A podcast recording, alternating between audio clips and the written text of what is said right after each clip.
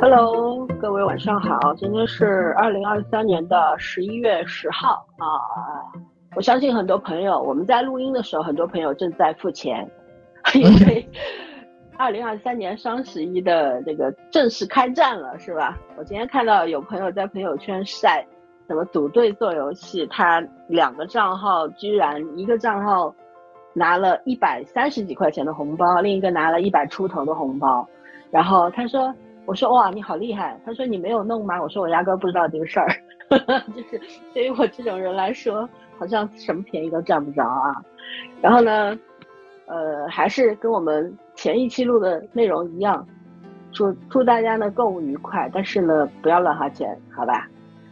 那我们今天是来聊一个话题的，这个话题呢跟我们近期的生活工作相关，就是说。我们自己观察到的一些事儿啊，包括自己经历到的一些事儿啊，你作为一个观察者，但是你又是一个参与者，总是会有很多的短暂的领悟，或者说情绪，不管它是正面的还是负面的，各种各样的情绪产生。然后呢，我们都是成年人了嘛，并且成年了很久，所以呢，我们也知道，你光有情绪是不行的。出现问题的时候，你得解决问题，实在不行就解决人呗。不是自己被解决掉，解决掉对方呗。啊，作为职场老油条，大家都很明白这个事儿。不要说我们好像挺辣手的，实际上都这样，都是从年轻的时候开始，从愤愤不平开始，到慢慢的变得老奸巨猾，对吧？然后就是 来聊这个东西。但说实话，我们不是来教坏年轻人的哈，只是因为圈圈同学提出说他最近在职场当中啊。总是遇上一些，比方说跟非常年轻的新呃新入行的职员，可能就聊不到一块去，或者说沟通上会产生很多的障碍。我非常理解这件事情，因为我在我的工作职场上也遇到类似的问题。因为我们都是从年轻的时候来的嘛，对吧？我们年轻的时候刚出大学上门的时候，跟我们的老前辈聊的时候，我们也会觉得这些人为什么这么的世故啊，这么的圆滑呀，然后。为什么就是感觉他们没有什么斗志啊？然后跟他讲，好像他们跟时代脱节了一样，然后彼此沟通很无奈，我们无法跟他们沟通。然而我们现在来到了老前辈的位置上面，年轻人可能也是这样看待我们的。对。因此，当圈圈提出这个话题的时候，我就在想啊，当年我确实也是一个这样子的年轻人。我当年是那样去猜测或者揣测我的老前辈的，但是当你来到这个位置、这个年龄的时候，你突然明白，并不是这个样子。曾经我们误以为我们的那些老前辈都是混吃等死的人，都是经验主义，对吧？都是对我们甚至有那种知识上、文化上的沙文主义，会觉得他们是拿年龄或者拿资资历在压我们。但是当你身处这个位置的时候，你会知道，并不是这个样子的。就是几代两代人之间一定是会有代沟的，因为大家出生的时代不一样，所经历的一切不一样。就我们在曾经的一些节目里也聊过，我们作为八零后，我们出生之后，我们的成长期、青春期其实都是在一个我们自己的整个社会蒸蒸日上的往上走的那个阶段，但是呢，我们的家庭。我们的父母也经历了很多波折，比方说我们刚刚出生的时候，文革刚刚结束，然后我们的父母也因为这些也会有被波及嘛，可能呃学习受到影响，学历普遍不会很高，对不对？即便恢复高考以后，他们也不是人人都能够走进大学校门，有很多人甚至在上山下乡之后就留在了边嗯那些比较边缘的地区吧，回不来，回不到自己的家乡。然后呢，他们努力工作到九十年代，又面临了下岗潮。然后呢，有很多人就夫妻双双下岗，孩子又本来从一个双职工家庭的子女，变成了一个就是双双下岗家庭的子女。在我们的成长期，其实因为我们那时候我们还小，我们只是知道这件事，但是对我们的冲击并没有很强，是我们的父母扛下了所有，对吧？然后等我们长大之后，我们又来到了一个新的社会模式当中，嗯，科技日新月异啊，所有的一切仿佛都在高速的发展中。但是因为我们也有了一定的年纪，有了一定的阅历之后，我们看待这个世界、看待这个社会、看待人群的角度，跟原来肯定是发生了一些差异的，这个不得不承认，对不对？就是，所以这个参与者。与观察者，它是并存的这个位置，而作为一个观察者，我们眼中看到的这个世界不断的在变化，所以呢，我们扪心自问，可能我们有时候对我们的后辈也会产生一些些的经验主义的倾向，有时会觉得他们好笨啊，然后完全没有经验，为什么就，对吧？的逼大囧就是那个特别的牛，不知道他们牛在哪儿。然后呢，就觉得年轻人底气好足，但是我们也知道他们的底底气来自于父母，因为还是刚刚出校门或者怎样，他们还是在父母的羽翼之下好好的长大，好好的生活。所以呢，可能等再过些年，他们要独自承担这个人生重担的时候。感想会不一样，所以有些矛盾呢，看上去是不可调和的。但是我觉得，呃，大家如果都有一些耐心，都有一些善意，都比较温和的情况下，其实尽尽管无法彻底解决问题，但是还是可以彼此靠近的，对吗？所以我们今天就来聊聊，我们不是为了纯粹的吐槽来的，我们可能也会讲一些自己的感受、体会等等。好吧，既然是。提出的，我们今天让今天让圈圈先来讲，好吧？好呀。我我其实一开始会觉得，嗯，我我好像还跟九零，就是零零后，我真的是承认我有点困难。但是九零后我觉得还好。但是后来发现那个不是在工作中，就是呃，如果只是日常闲聊闲掰的话呢，我的配合度很高的。就是大概率我跟他们的生活是有一定还能有一定的重复的或者是关联性，所以聊聊天没有什么。可是你知道人在职场其实是存在很明确的利益挤压的，即便我以前不这么认为，我现在也不得不承认这是个客观现实。尤其现在如此之卷，嗯，你就不得不会被卷进去，因为人人都要生存嘛，这是没办法的事儿。就是这是一个潜在的，就是不管你承不承认，它都是一个潜在的问题，所以。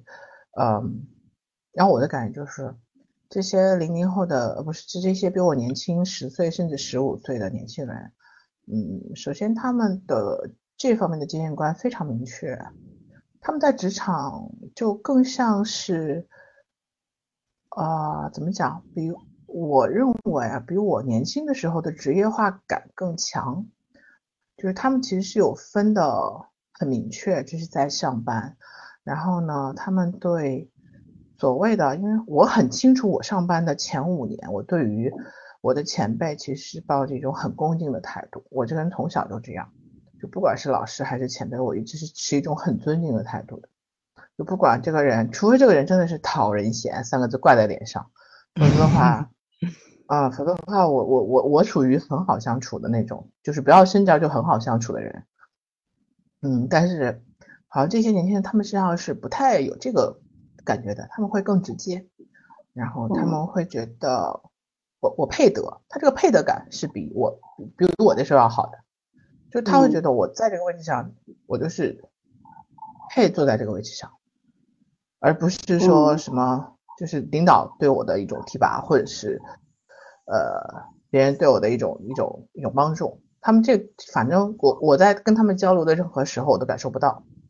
嗯，就是你对你你如果是有一些，就我觉得他们对于情感的交流是有所屏蔽的，不知道是屏蔽还是天然接受不到。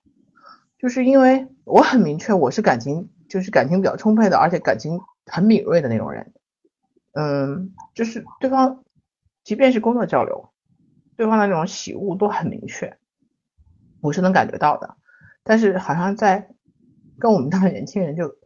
很难明确，你很难感受到他们对你的情绪，然后可能是玻璃式的，甚至是有种排斥式的，就是好像嗯，在工员工嘛，不要不聊其他的。可是这种问题会造成你跟他聊私的时候就不想聊了，就是真的纯粹的职场没有私。然后我我有的时候就会有点不太适应，因为怎么讲，可能是我从进这个公司到现在也都小二十年了，然后当时带我的那批人呢，和和当年的这个呃环境呢是没有这么卷的，也就是压迫性没有这么强，所以那些人对我的意义是亦师亦友的，也就是说，即便是同事，我们在。很长一段时间里面是不存在相互挤压的关系的，只是就是每个位置上的不同的螺丝钉而已。然后所以到现在依然可以保持相对比较长久的一种良好的互动关系。嗯，但是这些年轻人身上很难形成。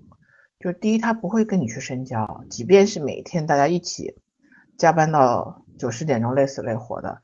如果是我以前的部门，那就就就真的会有战友情谊啊。因为觉得是一个 team 在运作，现在这部门好像就是，哦，嗯，呃，领导层把你组成一个 team 而已，就是组成了而已，并没有本本身感情上的一种反馈，然后这个曾经让我觉得特别的不适应、不舒服，但是现在想想，觉得可能是我要跟这个时代的某些内容接轨吧，就是我给我的感觉起码是这样。就是第一，他们这这一代的年轻人成长的方式呢，已经从我们的那时候就是人的教育，逐步的变成机器的教育。因为我们我们这代人大部分人接触电脑这东西，就是在学习上接触电脑，应该都是初高中以后了，就是很少会初中高中的时候。对，就是在教育层面，我们是被人教育大的，就是。在形成了你基本的人人人格和三世世界观构造以后，互联网才介入了你的人生。即便是后面我一我们一直在被这个互联网的世界改造，然后被它的被它影响，但是其实我们的基本三观是在人身上的。也就是说，我觉得这一代人对于人类的感情的这种这种呃感受能力和处理能力是远远高于下一代的。但是对他们来说，他们生成长的时代，人的很多，起码在工工作场合，人的很多工作属性已经开始被机器取代了，这是他们的长项，就他们也很擅长，因为他们大部分小时候从小学，甚至有的家长就是那个什么一点的话，极端一点的话，从幼儿园就要开始培养孩子去跟机器学习，而很多家长说实话，在带孩子的过程中，他没有参与，他他更多的是。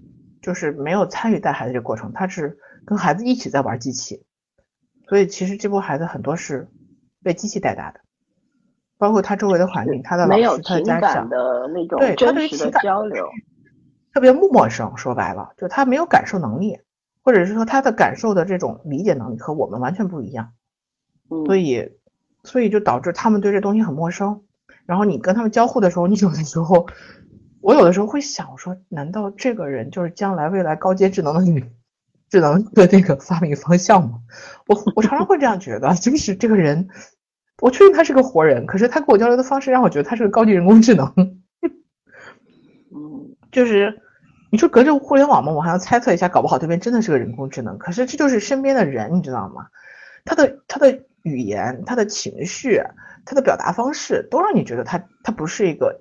正常的能够情感互动的人，然后但你看上去又不是这样的，就是我我曾经很长一段时间我都就觉得是我的真的老了吗？这个世界有代沟了吗？然后我最近就一直在看，然后包括好多那个就是就是抖音上就是梁永安不是那个复旦教授他他讲的那段话是我前天看到我觉得挺有意思的，他就在说他说这个十年的人是最最难过的。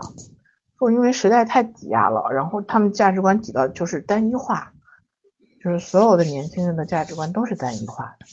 然后说这不是他能选的，所以如果再过三十年，哦，到下一个时代，就是他他比较乐观嘛，到下一个时代，然后新时代年轻人可能就没有像这一代人这么大压力，因为社会的转型大概已经完成了，然后那个时候人们可能会更又又变得很丰富了。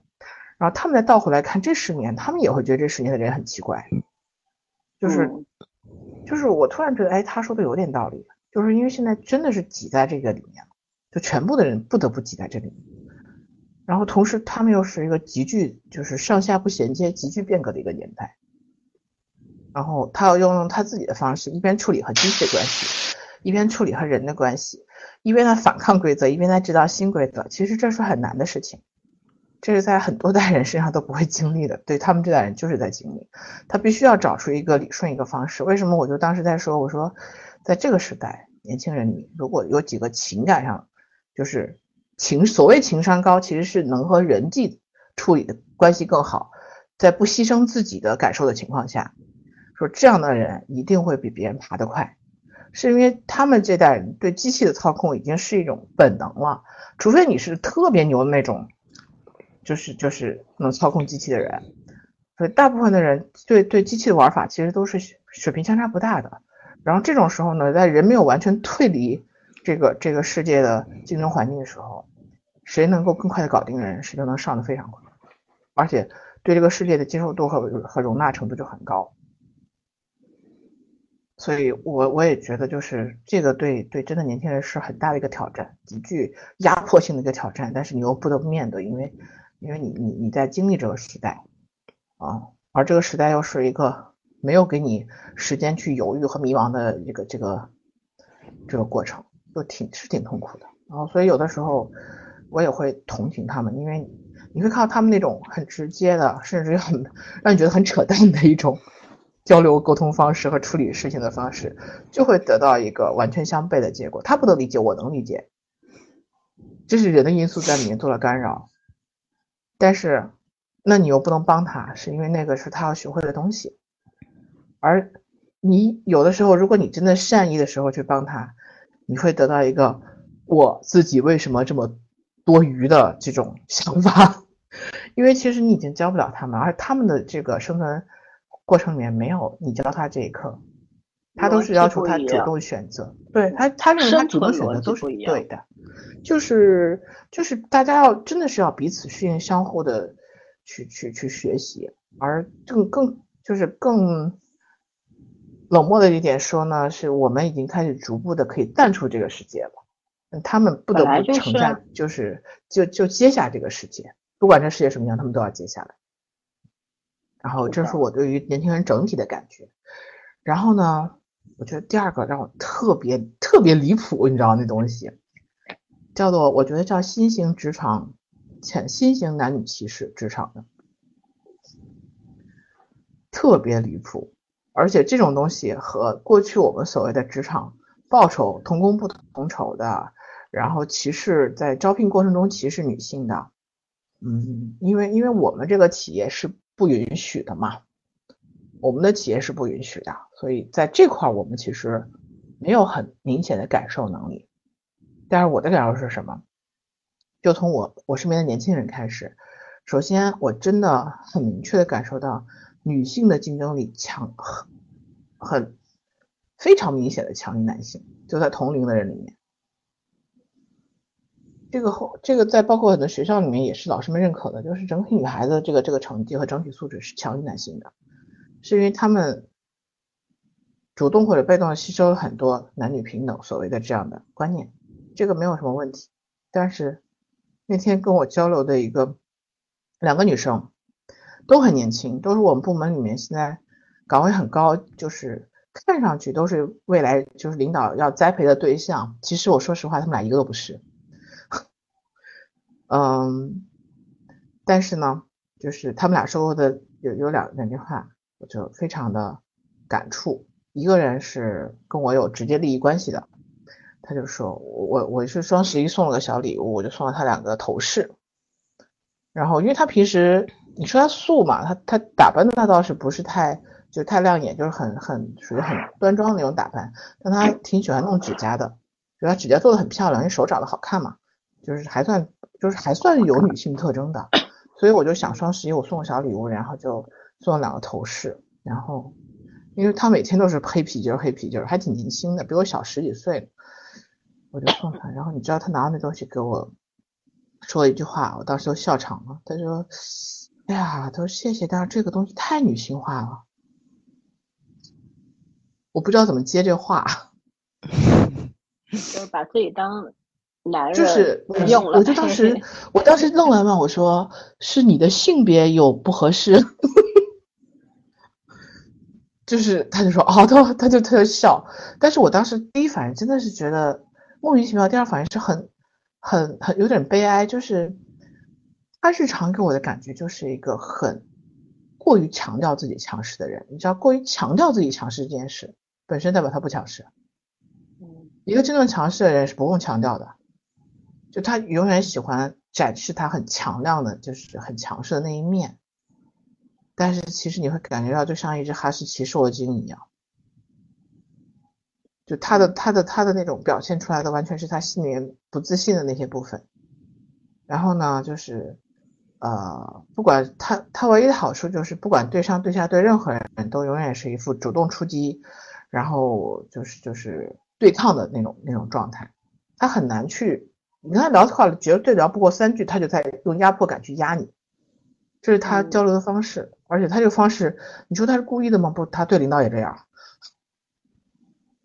但是就是非常不舒服。你会感觉到他对你没有恶意，但是你就非常不舒服。就他那天，我突然意识到这种去性别化，然后男女平等什么时候叫去女性化了呢？唉，嗯，然后就是。就是第二个，然后就是他，就就他说这句话的同时，你就感受到他对女性化这件事是很不接受的。你一个女孩子是不接受自己女性化这件事情，那是什么意思呢？就是你不女性化，你就你就是个值得被期待的人嘛。然后还有一个就是另外一个女孩子，就他俩基本上同年的，他们俩交流方式也是那种，没说那个就是一个是高级智能 AI，一个就是那种炮仗。两个人交流的时候，你就会觉得满屋子都是硝烟弥漫。然后他们俩聊的聊，就讲的话题超级没有营养，也没有内容。然后他们俩还聊的兴致勃勃的，就是就是那种冷兵器真刀真枪的拼，打的一点都不好看。你有没有想过，可能是因为你老了？不是，不只是我，我问过这个问题，就是就是可能别人是没有在关注他们两个那种交流方式，因为因为第一我加班，他俩通常都是在晚上，整个屋都没有什么人。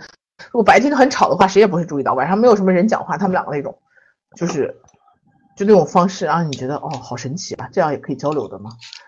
然后就是拧很拧巴的感觉。然后另外一方面，那个女孩就就是跟我讲说说你不知道，我都不敢提前下班，然后我都是中午那个领导随叫随到的，然后也也不敢谈恋爱。我那天就看到，我说为什么呢？他说这样子，他说我才我才能够继续继续进步呀。我也看了，这是什么？这是什么理论？嗯，我我那天在群里说，我们中国人人需要上的人生第一课是，我们应该为什么？我们应该为什么而活？就是刚刚圈讲的东西，我特别理解。就是确实，现在年轻人的生态是非常恶劣的，整个环境对他们的压迫感超级重。就是我们为什么这代人还活得比较自，就是说虽然有自我，对吧？自我还是比较强，尤其我们三个这种类型的就很很自我的人，很不在意别人的看法。你能奈我何，对吗？对，但是这是什么？这并不是我们小时候就习得的，是我们在逐渐的成长的过程当中，它不是天然存在的，是整个成长的过程当中一步步走下来之后，我终于找到了自己的轨道。我走上这条轨道以后，我非常的舒服，对吧？在这个过程当中，我们也摔过，也也伤过，也嘚瑟过，等等等等，也被挤，也被别人挤压过。对，所有的一切都遭遭受过，但是到最后就找到了自己的方式和人生的方向。就这件事情本身是需要付出很大的代价的，但是现在很多的年轻人，我不说全部，我说一部分，他可能从小就。不是被父母规划好了，因为父母也是时代的牺牲品，他是被这个时代规划好了。你在小时候，你从娘胎里开始，你就是不停的竞争，你所有的东西通过都是只能通过竞争获得。然后，因为他们父母是非常的忙碌的人，因为要养家糊口，并不是每家人家都都能够让妈妈或者爸爸辞职在家全心全意带孩子的，大多数。父母都是要出去干活的，挣钱，然后把孩子送去各种辅导班儿，什么这个学校那个培训班，然后去学习。而他们之间是因为各自都很忙，孩子也忙，忙着学习，父母也忙，忙着上班挣钱，对吧？然后他们之间是缺乏正常的人与人之间的沟通和情感交流的，所以说他既不能获得，也不能反馈，就嗯高度原子化，就跟大城市的人他非常的原子化一样，就对于现在的年轻人来说，就是高度原子化，他就是就是觉得我生来就是一个人，而他们、他没有完全意识到，生来就是一个人这件事情对于每个人都是一样的，都是公平的。你可能活到老，你也会明白，原来我这一路走来，真的只有我一个人，所有的人都是过客而已。但是这个是比较哲学的一这一种总结了，与他们现在意识到的说啊，我就是一个人，我不需要这个，我也不需要那个，是两回事儿。然后，当他们，我觉得现在我跟年轻人之间交流很大的一个困惑就是，我们的自我和他们的高度自我是两件事儿。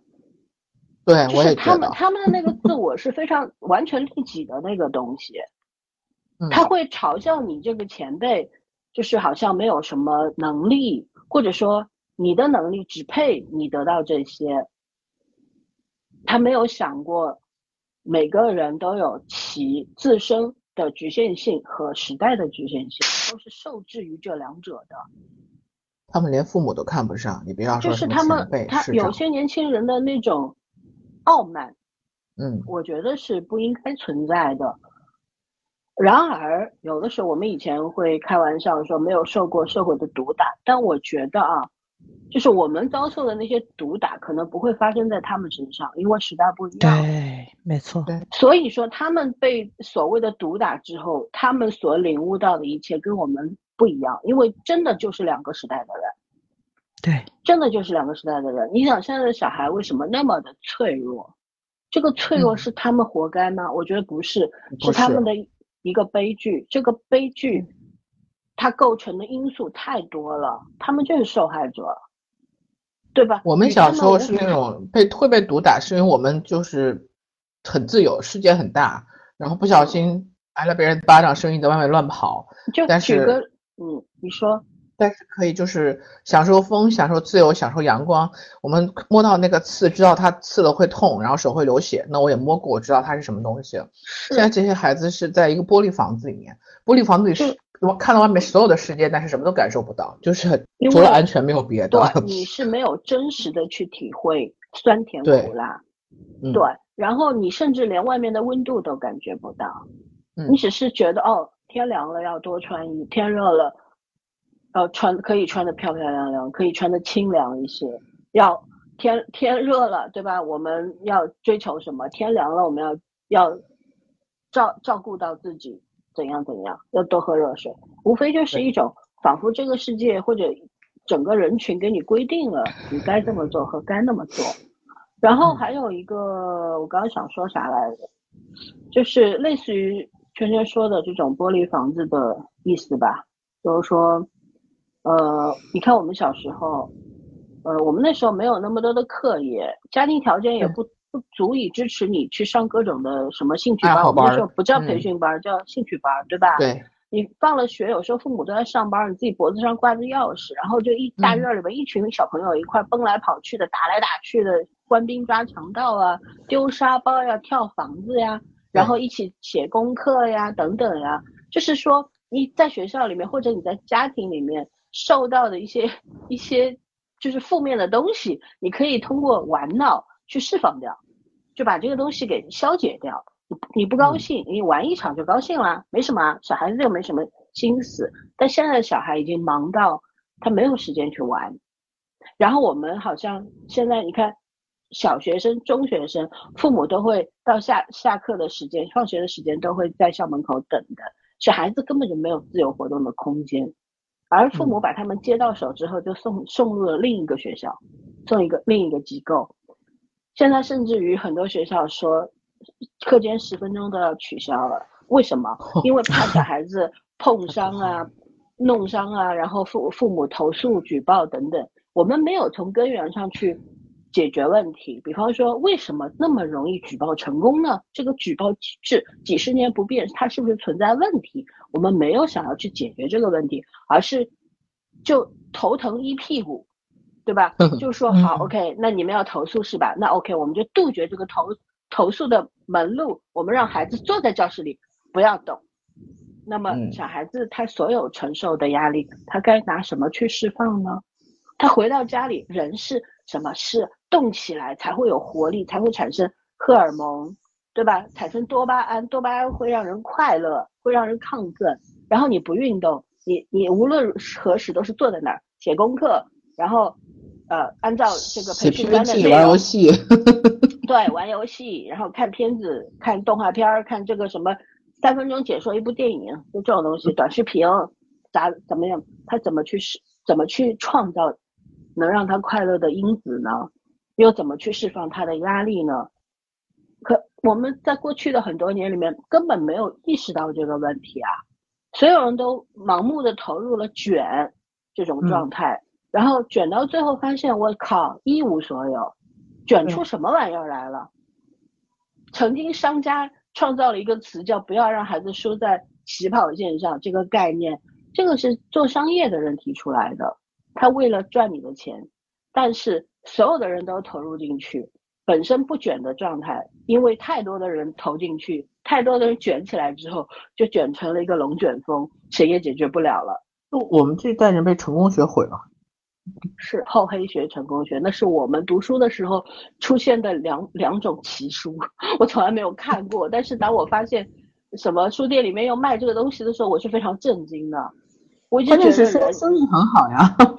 对，我一直觉得人为什么要投机取巧去学这些技巧呢？人与人之间的感情、情谊，包括信任，甚至于交易，都不是应该，都是应该通过正常的、合理的沟通。然后依附法律法规去解决和创造出来的吗？为什么要通过这种方式呢？就一直就是我我年轻的时候是不明白这件事情，我搞不懂为什么，所以我拒绝看这类东西。但是但是我不看，有的人 是是人看吗？啊，所以导致说现在现在年轻人变成这样，不是他们的错，是因为他们受到的影响和规定。但是很遗憾，我们帮不了他们。我们真不用帮啊！每代人都有自己的路要走嘛。也许他们，他们真正的成为了社会的中流砥柱，这个社会交给他们的时候，他们又会迸发出不一样的火花呀。我们无没有必要杞人忧天，对吧？当当年我们也是八零后垮了，九零后垮了嘛。我们也没垮呀，对不对？都说都说下一代垮了。前一代人可能是真的无法理解后一代，而且我也看到年轻人里边有非常非常优秀的人群，他们也是能够跟跟所有的人，就是所有的前辈或者说正常的人类一样，能够去做有效的沟通的，能够付出情感，也能够收获情感的这种人还是很多很多的。因为少部分人真的，我像我像像同一群人说的，活得跟个机器一样，机器人。人形机器人真的是这个样子的。我在我的职场上遇到过这种人，就是你发现你跟他讲话，仿佛中间有一道壁，你知道吗？你讲的话会反弹的，而他的话你也听不懂。就是在我的概念里面，就是我觉得他说他提出来问题很很不是幼稚，而是让我很无语。我觉得你为什么会这样想呢？正常人不都都都。不可能这么想啊！我我当时属于人类人类的思考角度，就是那个思考角度是呃很奇怪，每一次都非常的刁钻，然后那种他提出来的问题常常会让我困惑，有的时候我甚至于着迷于去想他为什么会产生这个角度而被带跑偏，你知道吗？后来我就警惕到自己有这种思维方式上的。偏怎么说走偏了，我就会立刻走回来，我我就会觉得这个人呢，呃，除了工作上就必要的高交流的话，其他时间我就跟他拒绝 交流，婉拒，不要跟我讲话，我 远离你，就这种，我我我没有办法去给他任何的帮助，然后他也不需要我的帮助，那 OK，那我们就隔开远一点就好了。但是，但是我一直觉得就是。可能是因为我们真的老了，我们就像当年的我们的父母看待我们还小的时候那种感觉是一样的，会觉得这年轻人为什么就是是这种状态呢？为什么什么也不懂呢？然后我会意识到啊，其实我们的青春早就逝去了，而我们正在逐渐走向社会的边缘，甚至已经在边缘上了。所有这个社会，呃，需要怎么说？这个时代的发展，或者说某些资本，它需要赚取的利益啊，它需要创造的风向和流量，我们并不是他们的受众群，也不是他们的主要目标。嗯，所以呢，他们不会往我们这边有任何的偏向，他们主要针对的就像都是年轻，就像他们现在拍的一些什么晋江味很重的什么言情剧、偶像剧，你想想看，我们年轻的时候，就是大家都会说晋江低龄化嘛，对吧？低龄化嘛，那我们年轻的时候，我我们也也也看的也是这种内容的东西啊，可能也不那个时候是啊，咱那时候看的是榕树下呀。不不不，那时候晋江啊、起点啊也是很啊火，的，对对，也比现在？要强榕树。下其实嗯也没有好到哪儿去，只不过更加的可能偏文艺一点，或者说对，嗯更偏偏更文呃，是的，是的，嗯，对，稍微具备一些文学性是这样子的。但那个时候我们也是低龄人群，然后那时候我们嗯看得津津有味的。但是你有些小说，你现在回过头去看，你也会不想看了，就是这样子的。嗯而现在制造的那些网络小说也好，偶像剧也好，它的主要受众群也不是我们呀，我我我人家根本就不 care 我们，是我们硬凑上去要看的好吗？不服是老不是这样行了不？是是是这样吧对，嗯对不对？所以就是各自安好就好了。我的概念就是各自安好。OK，我不要去看这些低龄化的东西，那我就去看一些比较严肃的东西。反正这个世界上可以选的东西特别多，我非要去凑那热闹干什么？但是让人困惑的一点就是说，你不去，你已经走远了，你已经躲开了，可是那些年轻人反过来会攻击我们，嗯，对不对？你不看也不行。呃，会觉得就是你们懂什么呀？你们这些老女人、老嗯男人，对不对？嗯你们过了三十五岁，仿佛就可以去死掉了那种感觉。不，现在现在哪是过了三十五岁？你现在过了二十五岁就叫老女人了。就很奇老怪嘛，阿姨，怪阿姨，对吧？就是就是我我是觉得这种攻击性是大可不必的，但是又是事实存在的，所以这种攻击性是不是可以收敛一下？或许每一代人都会有这样，我们曾经也会这样攻击那些年纪大的。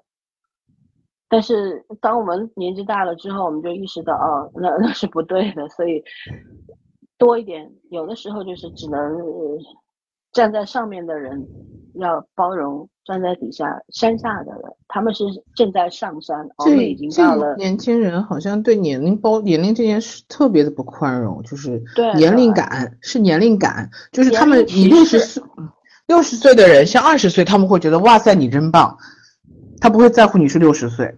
嗯，嗯，你看现在有一种女神回春，就是抖音上特别火的一个标题叫女神回春，然后就是就就专门讲就是最近哪些女明星的状态好呀，然后就就会用这个开头，就然后就是他们特别怕他们很衰老这件事情。对他们嗯很对忌讳衰老这件事。就是别就是本人那些那些人本人愿意素颜出镜，愿意真实的状态出现，但是是这些观众们不不接受，是就没有办法接受。你看，嗯咱说养生，咱是为了健康，他们好像的养生就说从十八岁开始养生嘛，他们是为了看看你永远不18岁 对对对，他们为了看上去永远十八驻岁。颜有术，是的，对，是的，他就觉得哦，我女生只要看上去十八就就可以，就是那种所谓少女少女感嘛。现在少女感就对改不掉女生回春，本质有什么区别呢你？们就想嗯想那个咱们那个时候的美容，还是拉个双眼皮儿啊什么的。你看现在满大街的都是直发，就是他们特别怕掉头发。哦，对啊，确我那确实不天听说好看嘛。对，因为我 觉得这个脱发一般不都是男人的事情吗？后来我听说就是去植发的女孩子特别多，我才发现就是她不是说她掉头发，她她再去植发际线呐、然后她修饰啊，她好像她都要去植发的，就是他们那个焦虑感对就他们嗯也不是焦虑感，是他们的审美被呃机器培审美对对养出来，就特别窄，他就只能觉得那那种样子好看，嗯，就要海藻一样的头发。然后或者是什么 哎，你你们现在还听说过美人尖吗？我觉得很久没听过美人尖这个词儿了。美人尖儿哦。我前两天天，我前两天听那杨乐说擦脸油，把也把我笑半天，就跟我说那跨栏背心儿是一样的。我是带着 跑的跨栏背心儿，没人知道了。是，对，他一说擦脸油，我瞬间就乐了。对我也说擦眼油，你知道吗？对，挺好的。就是我，我觉得就是这种语言上的表达方式，每一代都有它自己的特性嘛。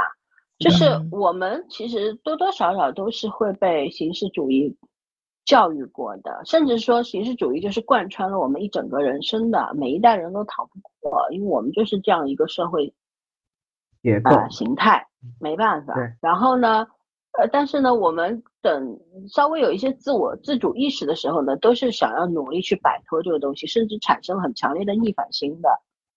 而现在的小朋友们，尤其非常年轻的那些小朋友，又没有他第一没有真正的呃接受过高等教育，然后第二他确实呃可能整个在家庭单位里边受到的引导也非常的少。这样圈说他们是被机器教育出来的，就是网络上流行蝎子不叫蝎子，那叫什么脸？蛇蝎脸。啊，蛇精脸啊，蛇精脸，我都不会形容。蛇蝎脸，蛇蝎心肠，谢谢。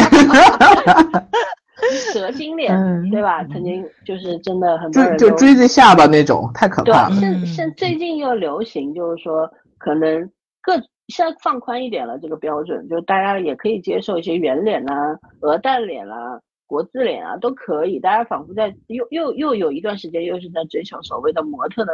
性冷淡、高级脸，对吧？高颧哈，高颧骨，对对，就长得反正不是那种一一眼惊艳的或者一眼漂亮的那种长相，反而是更受到追就建模脸嘛，所谓的建模脸。嗯。然后现在最近，我觉得大家又开始就是说稍微多姿多彩了一些，有很多的人更喜欢去穿一些什么洛丽塔啦。嗯，叫什么？还有那种什么 JK 制服是吧？日日本的那种是叫 JK 吧？对。然后呃，也有很多人喜欢穿汉服呀什么的。但是大家有没有发现一个问题？就是说，当有一部分人沉迷到这个进入这个圈子之后，他会排斥其他的。嗯，对，是的，是的。看上去形式多样了，但实际上。反而是扁平化了，他固执于自己的那个审美和爱好里面，反而去排斥了多元性，而异己者往往是会被攻击和镇压的。是的，嗯。但其实不应该是这样的，就是在我的概念里，你爱穿什么穿什么，你光着也行，关我什么事，对吧？只要你自己觉得美，我怎么看你不重要。就像我前两天跟一个朋友碰面嘛，然后我们在一个商场里面看到了一个专门卖那种洛丽塔服装的那个，然后我朋友就说，他说我特别不喜欢这种衣服，我觉得觉得就是特别的低幼，而且他说尤其说漂亮的小姑娘穿还好一点，年纪轻的小孩子穿还可以，他说一旦二十几岁或者形态不太好的小女生穿，他说我就觉得很奇怪，然后好像这种就是很容易勾引人犯罪，我当时就。就看着他，我说他以为是制服诱惑吗？我说你怎么会有这种想法？他就说会想起来那种，就是洛丽塔这个东西。他说这个叫法，说这个存这个名字名称存在，不就是因为就是那种年轻呃年老呃年长的大叔和年轻的小姑娘，年轻小姑娘的一种不良的那个什么？对，有一种。就是奇怪的、扭曲的感情在里面嘛，对不对？嗯。他说是这样的一个组合。他说我所以一旦提到洛丽塔，我就会脑子里会产生那种勾引人犯罪的，或者说不是勾引人，而是促使人犯罪的一个存在。然后我和另外一个朋友就说，其实也没有那么严重吧。洛丽塔虽然它的这个这种说法是是这个这样的来源，但实际上到现在的话，它已经演化成了一种。一种服装审美吧，一种爱好吧，对不对？已经不存在这个东西。你就好比说，也有男生会去穿洛丽塔，或者说也有四五十岁的稍微年长一些的女性去穿洛丽塔。我说，既然演变到这个程度的话，它跟原来的那个原意义已经不相干了。是的，所以呢，我们也应该我一直想说，我们小时候淑女屋，你们是知道的吧？就那个时候嗯他们那个画风，我我当时很不能理解，但是现在想想，我们那时候还挺前卫的。嗯，呃是的，咱小们一直时候真的是各种，嗯，对的，喇叭嗯裤啊，什么乱七八糟。对呀我，们健美父母还裤你们有？印象吗？对他们那对时候，踩脚的不踩脚的，是的，那时候牛仔喇叭裤就是从我们的爹妈那一代人流传下来的，没错。现在无嗯非就是在重复流行轮流行轮回嘛，对对啊，什么前面开个叉儿叉儿，后面开个叉儿有什么区别吗？对啊，所以说就是说，我是觉得啊，就是说有很多东西，我们作为中年人来讲，也不能固执于自己曾经的那种观念，也是要嗯随着这个变化而去变化的，不断的转换自己的角度的。然后，我觉我是觉得中年人有一种一种责任，就是要变得更加的宽容和多元，你接受的嗯角度是可以更宽阔的。所以那天我和另外一个朋友跟这个朋友讲，然后我朋友也觉得有，我们也说的是对的。他说，嗯，可能是我偏见了吧。那我觉得这种沟通就是很好的，对吧？你打开自己嘛。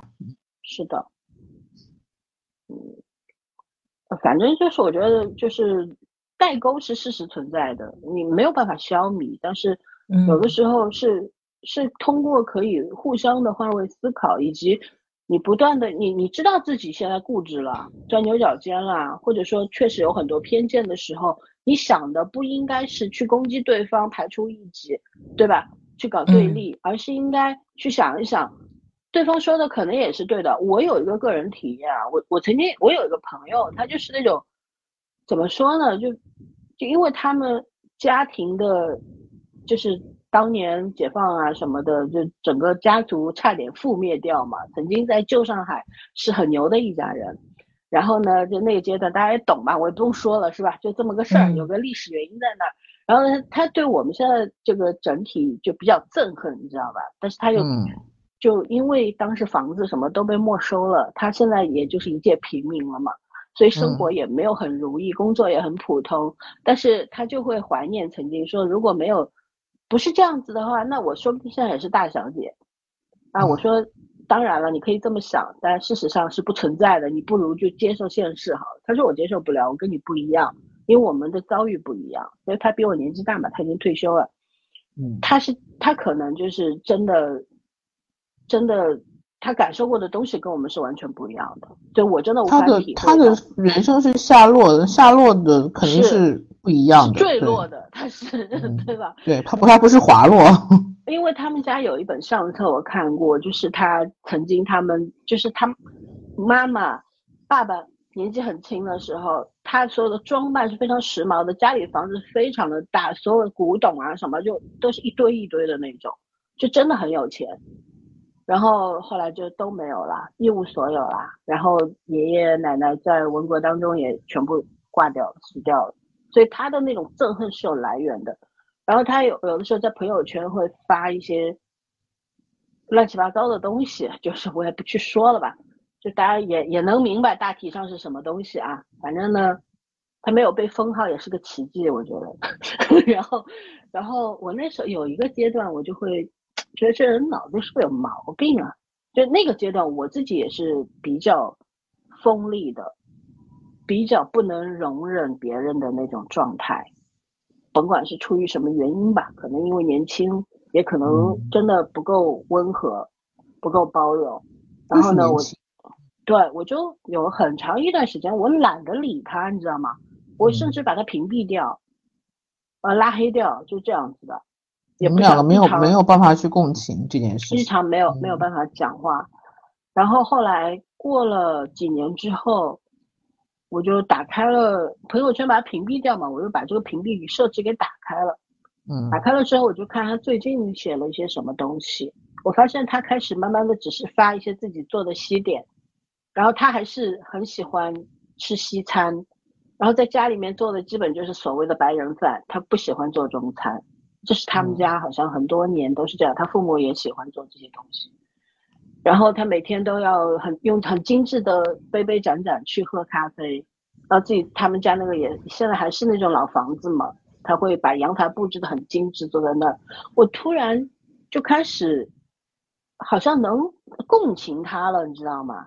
嗯，就是因为我自己所有经历的变化之后，我突然能够共情他，甚至于理解他。我并不是去理解他的那种愤世嫉俗、那种那种怨恨，而是能理解，当他处他们整个家族处在一个坠落到地狱的状态之后，他为什么会这个样子？我去理解了那个理由，而不是理解了他的行为。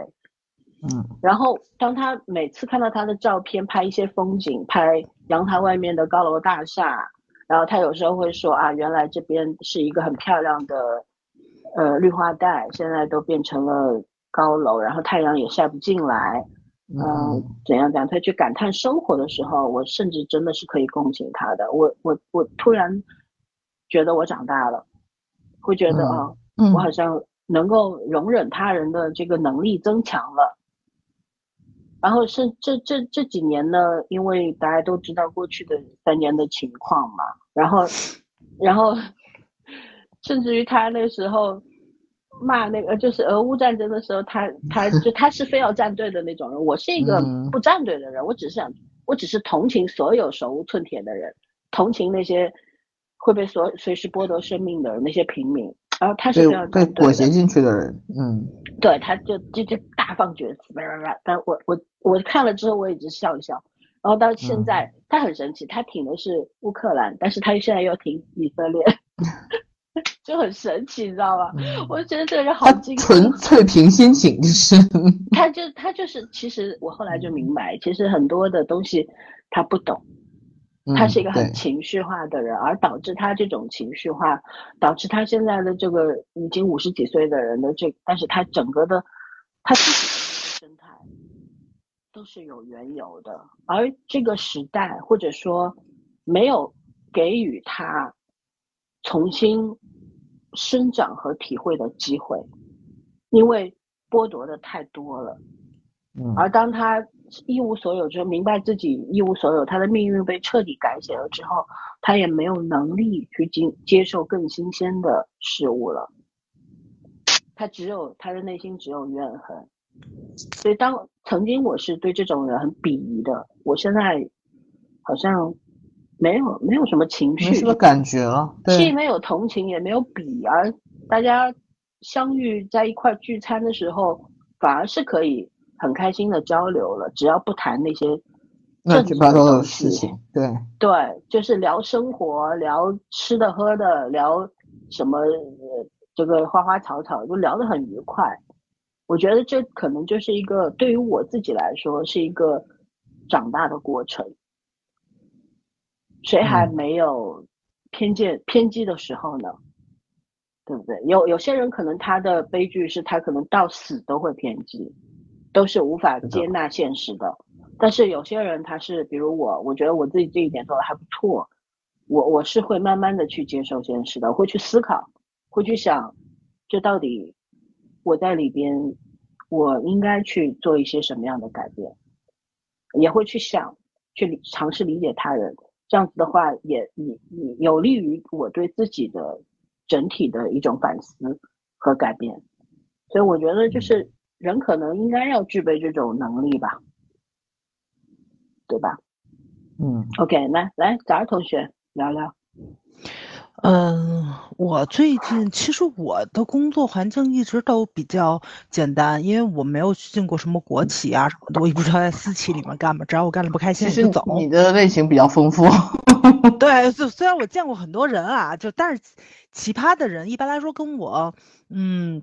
也不会接触超过一周，或者说超过一个月，我顶多我熬的把工资拿到时候，我就我就撤退了，我就就是，呃，工作上累一点无所谓，但是我特别在意的就是同事跟老板，他要真的是让我特别不开心的话呢，我就不干了，因为我干过嘛，我干过这种让我不开心的活儿，我因为我最开始的时候我是学我本专业的，我干的就是我本专业，但是我后来过敏了，身体不好，我干不了。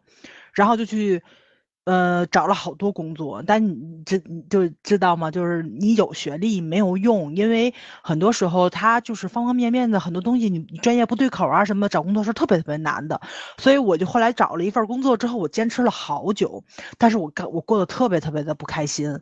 后来我实在是受不了了，我把职就给辞了。辞了之后呢？但是下一份工作就就特别好嘛，就干了很久，就很开心。我发现就是那个环境对你的影响是非常非常大的，尤其是身心方面的。因为你心情好了，其实累点也无所谓；但是你心情不好，你极度压抑，你天天上班有八至少八个小时在在公司里面待着，然后呢，你压抑完了之后，你可能回家，你就会把你的这种负面的情绪撒给你的亲友。对吧？你抓着你的朋友，你会去吐槽这些个东西，而且就跟祥林嫂一样，你就不住点儿的重复这些东西。我就我就觉得特别好在哪，就那阵都没结婚，就 是大家可能还稍微好一点点。所以呢，就是不止你吐槽，大家都吐。然后呢，所以就是那那个氛围还是好一点儿。但是比如说你像我，后来我没结婚，我就是发现就是结了婚的人，然后他们每一次就吐槽的东西都一样，时间久了你就会烦。这个确实是，对吧？就是你，因为你跟他完全没有办法共情啊，或者是怎么样的，所以我就我觉得工作有时候也是，就是当那个问题你无法解决，或者说是你没有意识到这是一个问题的时候，你可能就一直在把这个事情当车轱辘话，把你自己也陷进去了。嗯，反正就那就就那一次吧，就就就让我也不能说学会了，可能我这个人就特别。就特别的回避这种，就让自己不开心的环境，我就很少经历。所以其实相对来说，啊，我到现在为止，我的工作环境上，我的同事啊，我的老板啊，都是让我比较满意的。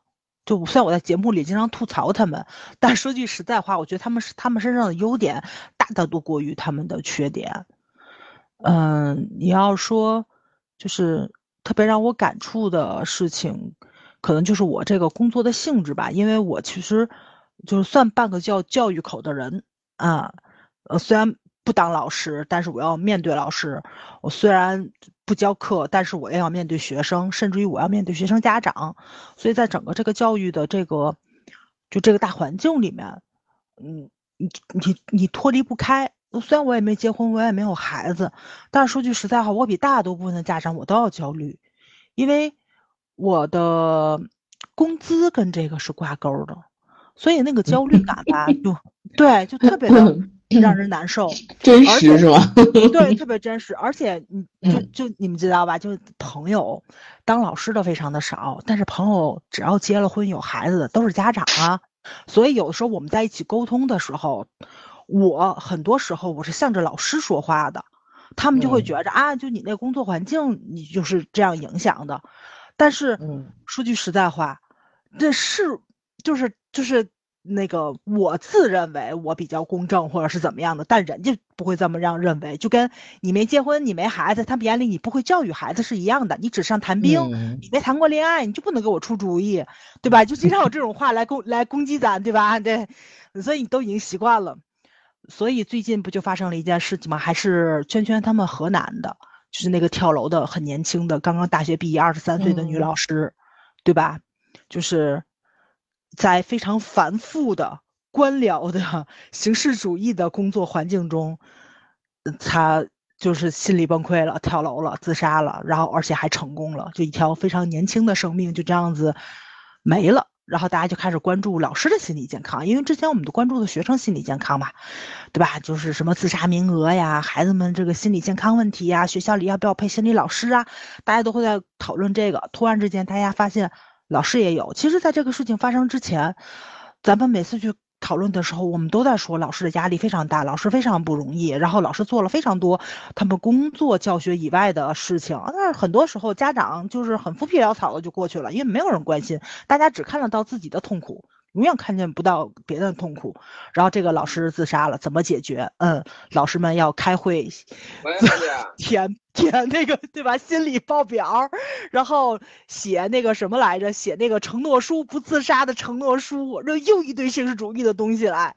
所以，哎呀，这个东西你就特别的没有办法说，就是他所有这种恶性循环的东西，咱们以前都说过。而且也都知道这个东西是无解的，就是永远大家都发生了事情，然后呢，就刚最开始你你们俩说的嘛，这个问题发生了，他不想着解决问题，他想他想的是解决提出问题的那个人，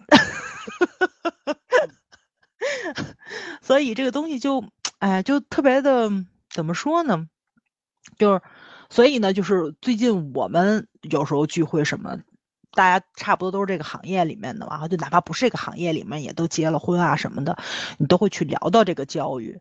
然后我我要给你们两个人吐一个槽，其实这个事儿吧也没那么的严重，或者是那个什么，其实就是从聊教育引申出去的。我就参加了一个饭局，其实这个饭局呢，人我也都不是很熟，就是就是呃熟悉的陌生人，你们你们明白这概念吧？就是大家。认识彼此认识，然后你有彼此都熟悉的人，但是又没有那么近的关系，就是就极度的好啊，是嗯没有这一种。然后呢是这样的，除了我之外还有三个，然后另外两个是姐姐，也不对我我是喊姐姐，但其实也是咱长辈的那个年龄了。等于说他们两个人都是呃有孩子，而且还都是儿子，但是吧，就是儿子都二十多嘛，对吧？都还没有结婚，也也没有儿媳妇什么的。然后另外一个呢是跟我差不多的一个同龄人，但人家也结婚了，人家有一个特别小的女儿。然后正好我又是半个教育口的人，所以大家坐在一起就就聊教育嘛，就要就聊了非常多的那种比较成功的那种案例，就聊到了一个我们彼此都认识的这么一个人身上。然后这个呢，这个长辈也是特别的会教育孩子，然后呢，他的儿子就特别特别的优秀。然后呢，就是其中的一个长辈就说，就是特别，就是怎么说呢，就是呃，推崇他教育儿子的那个教育方式。对他的教育方式就是鼓励，然后呢，他他说跟咱完全不一样啊，咱从小就开始就喜欢数落孩子，然后总喜欢拿孩子跟旁边家人比呀什么的。他说人家从来没有，说人家这么多年一直都是在夸孩子，然后他说你们就是说你们听见过他说他儿子不好吗？都没听到过，然后就开始就是特别的那个什么，就很推崇这种教育方式嘛。然后呢，但是这个话说着说着吧，我这个人呐，就。就怎么说呢？就不特别不喜欢这种走极端的这种聊天方式。后来我就说，我说有时候很多事情其实都是适度的，就是他有的时候也走到了非常那什么的死胡同。后来我就讲了一件事儿，等于说其中这我们这四个人虽然都认识他，但是我讲的这个事儿呢，只有就是推崇他的那那个长辈那个姐姐知道这件事情，就是他儿子有一个特别优秀的前女友，这女孩子优秀到什么地步？这女孩子是。呃，驻西班牙大大使馆里面的一个工作人员，就我不知道他，我不知道那女孩的家境怎么样啊。反正这个女孩非常非常的优秀，就他，我承认他儿子也很优秀啊。但那个女孩绝对比他儿子是要优秀的这么一个状态，对，是一个一目了然的优秀。就这个男孩姑且可以称为凤凰男，但人家女孩就是一个金凤凰，就是这么样的一个状态。然后呢，等于说。谈恋爱嘛，就把女孩就带回家了，然后要到咱们的这个想法里面，就已经把女朋友带回家了，可能就让父母见一见，已经走到最后的一个流程了，对吧？然后，但是他们回到北京之后，两个人就分手了。分手的原因，我听到时候我都傻了，你知道是什么吗？是这个妈妈，嗯就是这个我们很推崇的这个长辈，抓着人家女孩的手，告诉她怎么伺候她儿子，怎么相夫教子。然后说他儿子有多么多么的优秀，然后女孩回去之后就跟他分了。就这个事情在我这儿是非常非常崩溃的一个状态，你知道？我现在都什么年代了？都二零二三年了，好吗？就怎么还有人会去做这种事情？而且你既然把你儿子培养这么优秀，你应该是一个非常。非常前卫的女性，对吧？就就，然后我当时讲的时候，我就说，我说是对，就是你儿子已经很优秀了，已经是一个一目了然的优秀了，就就嗯，你随时随地的跟人去说都行，但是有的人你是不能去说的，对吧？你我我心想，就是人女孩优秀成这样，没你没让你儿子回家相夫教子伺候人家就已经不错了，你竟然让人家女孩回家相夫教子，然后问题。问题不是我讲这个故事怎么样，是我把这个事情说出来之后，就是在座的人给我的反应是让我觉着，我好像就是讲了是吧？你是个奇葩，对我对你，你才是那个想不明白的人。对我才是那个想不明白的人，因为就是我们刚开始就是聊闲天儿的时候，就是除了那个特别推崇这个呃姐姐的人之外，就其实我们另外三个人对这个姐姐都还是觉得很一，也不说很一般吧，就觉得就只是一个很普通的熟人，没把她怎么样的神化掉，你知道吧？嗯，但是我没有神化掉，是因为这件事情对我刺激挺大的。我觉得她也是一个，就是我想象中的普通人，就是还是有很多，就是他生活上的局限性，或者说是就是受那个时代影响的那个思维方式啊、思想境界上的那种局限性，在于我这样看是看来的。虽然他儿子很优秀，但他儿子跟他没有关系。他儿子成长的这么优秀，肯定是有家庭培养的一部分，但是我觉得大部分原因也是因为他儿子本身就很优秀，他儿子本身也很努力、很自律，而且有很好的运气。就很多父母会把孩孩子的优秀呃成绩标榜了对，放在自己身上，对吧？对归结为对对，自己的培养。这次也是遗传了我的基因的。呃 是的，是的，对对，所以我没觉得这个是怎么样的事情。问题是我说完他女朋友，他这个前女友不是女朋友，他这个前女友的事情之后，然后另外不知道这件事情的两个人。瞬间就炸了，你知道吗？然后咵就去问那个知道的人，然后说啊，他前女友这么厉害，是大使馆的。然后那个他说啊，是说对他儿子真的是挺优秀的，你知道吧？就是，嗯然后另外两个人就震惊掉了。然后我突然之间发现，我好像把一个我觉得很普通的人，在另外两个人镀了个金边是吗人推上了神 坛，没有一个人对，没有一个人去反应，没有一个人去想，这个小女孩儿很优秀，她的前女友是很优秀的，然后这个小女孩儿这么优秀，在他们眼里也是这个小男孩儿优秀的标签。你想啊，中国人的老话是怎么？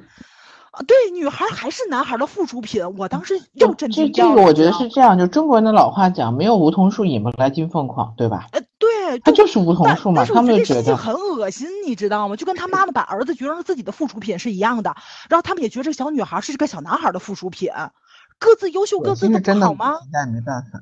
嗯，然后是我我一看就我嗯，我就觉得，我说两句啊，我觉得就是说，很多人，嗯，他的误区就是说，你的你你所谓的优秀，可能就是你的，你不是你真正的才华，嗯，而是你表面的勋章，对不对？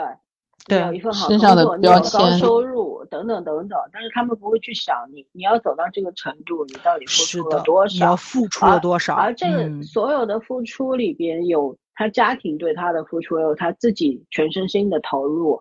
所以说，很我们中国人很喜欢结果论，从结果为导向往回推，但是推呢又推不到位，就会觉得说，哦，反正就是你你这么厉害，肯定是你父母教育的好嘛，肯定是你父母为你投了很多钱嘛，嗯，对吧？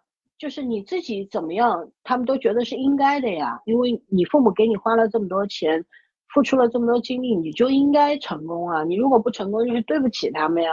对，我我我我我前前段时间就是我们家的一个长辈，然后他就呃说，呃他他离异再婚有一个小孩嘛，他原先上一段婚里面还有一个小孩，然后呢那个就是他离异之后就没有管过之前的那个小孩，因为小孩跟妈妈他每个月就给个一一一千，那个时候工资也不高嘛，好像哎一千块钱吧一个月，其实嗯他他就不管不顾了，投入到他新的家庭婚姻当中去之后，生了小孩以后，全身心的培养他这个新新生后来生的孩子。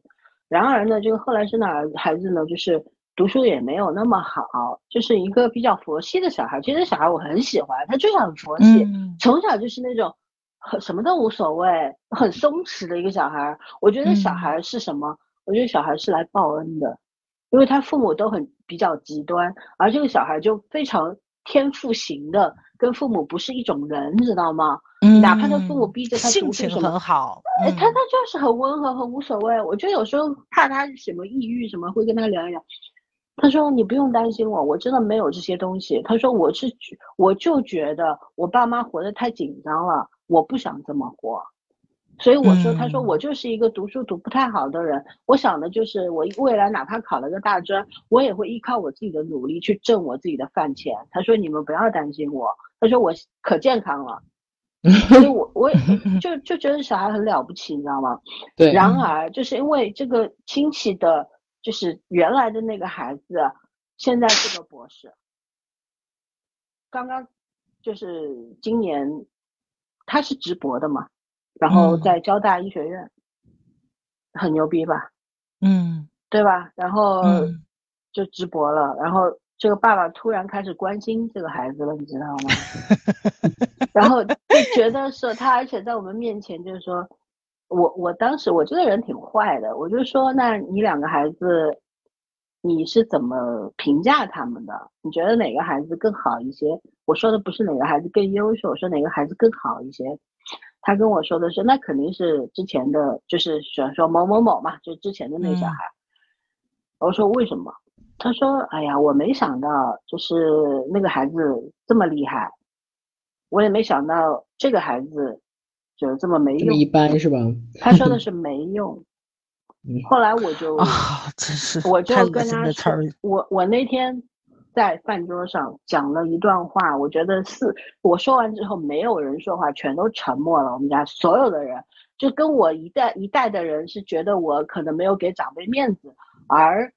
长辈们，他们认同我说的是对的，但是他们不方便发表意见。啊，对我，我当时就说的，我说培养一个小朋友的话，我说可能很多中国家长的误区就在于这个孩子他的有用还是没用，然后这种有用没用，仿佛是有利于父母的颜面和父母的福利的，仿佛有用的孩子挣的钱或者挣到的脸面，他所有的成就都是父母给予的，不是他们通过自己的努力赢来的得来的。而如果说当他们成为世世俗意义上所谓的 loser 失败者的时候，我说父母们又会觉得他丢人，而这种丢人又是觉得自己面上无光，觉得孩子丢了他们的人。我说这种认知难道是对的吗？嗯。然后我小哥在旁边踢了我一脚，就就算了，讲到这就算了吧。嗯，后来那个那个长辈就问我，弄啥意思啊？你什么意思啊？我说我字面意思啊，我是觉得我听到你说小孩没用的时候，我有点刺耳。对，太刺耳了这话，嗯，对吧？后来就都把大家全都干沉默了嘛，闷头吃饭嘛，很搞笑。那天是我们家一个。小朋友的百日百日宴，然后我我我的一个就是这个小孩子的奶奶是我的一个姐姐嘛，你出来打圆场就开始发那个喜蛋什么的来来打圆场了，你知道吗？后来就就没有什么。后来我老爸就跟我说，他说你那天讲的是对的，但是你知道中国人就是打人不打脸的，你打人家脸，对吧？这个后他说可能未来这个。伯伯会在背后说你很多的坏话，我说无非就是说我不结婚，啊，对对对，不孝顺，对吧？无后为大嘛，不孝顺，不结婚，自私自利，无非就是这些。我说我 我听了很多年，我就听麻了，随便讲吧。我我有什么不好的吗？我说，嗯，如果以有用没用来讲的话，那我比他们家的孩子有用多，有用多了。他 凭啥说我呢？后来我爸就说，嗯，他说。他可能这个未来就是属于你们年轻人的。他说，改革也是需要你们年轻人。他说，这种改革不仅仅是所谓的呃经济啊物质上的改革或者时代的改革，更多的是人意识上的改革。我觉得很自豪，我老爸是这样的人，他是可以跟我来沟通的，他可以理解我的。但是你知道，像我那个伯伯这样的人真的很多很多哎。是的，没错。而我们很多的中国大多数。中国的孩子就是在你有用没用的这种评价体系里面长大的，是的。而当意识到自己是个没用的人的时候，那种沮丧、那种绝望，我想问问，啊，这这这种感受，其他人能体会吗？长辈们能体会吗？而长辈们同样的也是在这种评价体系里面长大的，他们无非是让孩子们附身，就是说，你你这样的，你所有的这种。认知你的观念，你是完全复刻到孩子身上，你把这种不公平的东西全都灌输在你孩子的身上，让他们成为另一个你。你痛恨你的父母的教育方式，但是你又成为了这样的父母，嗯，对不对？每一代人都是在这种狗屁评价体系里面被摧残的，嗯，应该而且都是那种所谓的什么，呃，别人家的孩子，就是如果不比较，他们就不知道自己活着的意义。是，所以我们今天真的没有没有想要去嗯吐槽年轻人，我觉得没有没有。如果我们一味的去吐槽年轻人，那就跟那些所谓有用没用的家长们是一样的。是一样的，对，对，我嗯们只是在说，我们其实是可以可以去理解的。当我们老了，我们去想想我们年轻的时候是什么样子的。我们年轻的时候也是那样桀骜的，那样子嗯可能什么都不懂，狗屁不懂，但是有一颗雄心的，对吧？初生牛犊不怕虎嘛。慢慢的嗯成长过程当中被磨磨圆了、磨平了，然后知道这个世世界的厉害了，对吧？知道会被毒打之后会痛，你才会慢慢所谓的长大了。长大是要付出极大的惨重的代价的。所以我我是我我我真的有的时候觉得年轻人现在的所有的一切的遭遇，他们处在一个极度卷的一个社会模式里面的时候，我们是有责任的，我们也也是错的，促成错误的对一份子。嗯嗯，早上你继续。嗯，我所以，我还是觉着啊，就是现在可能相对来说，女孩子还是比男孩子要艰难一点点，这个是必须得承认的一件事情。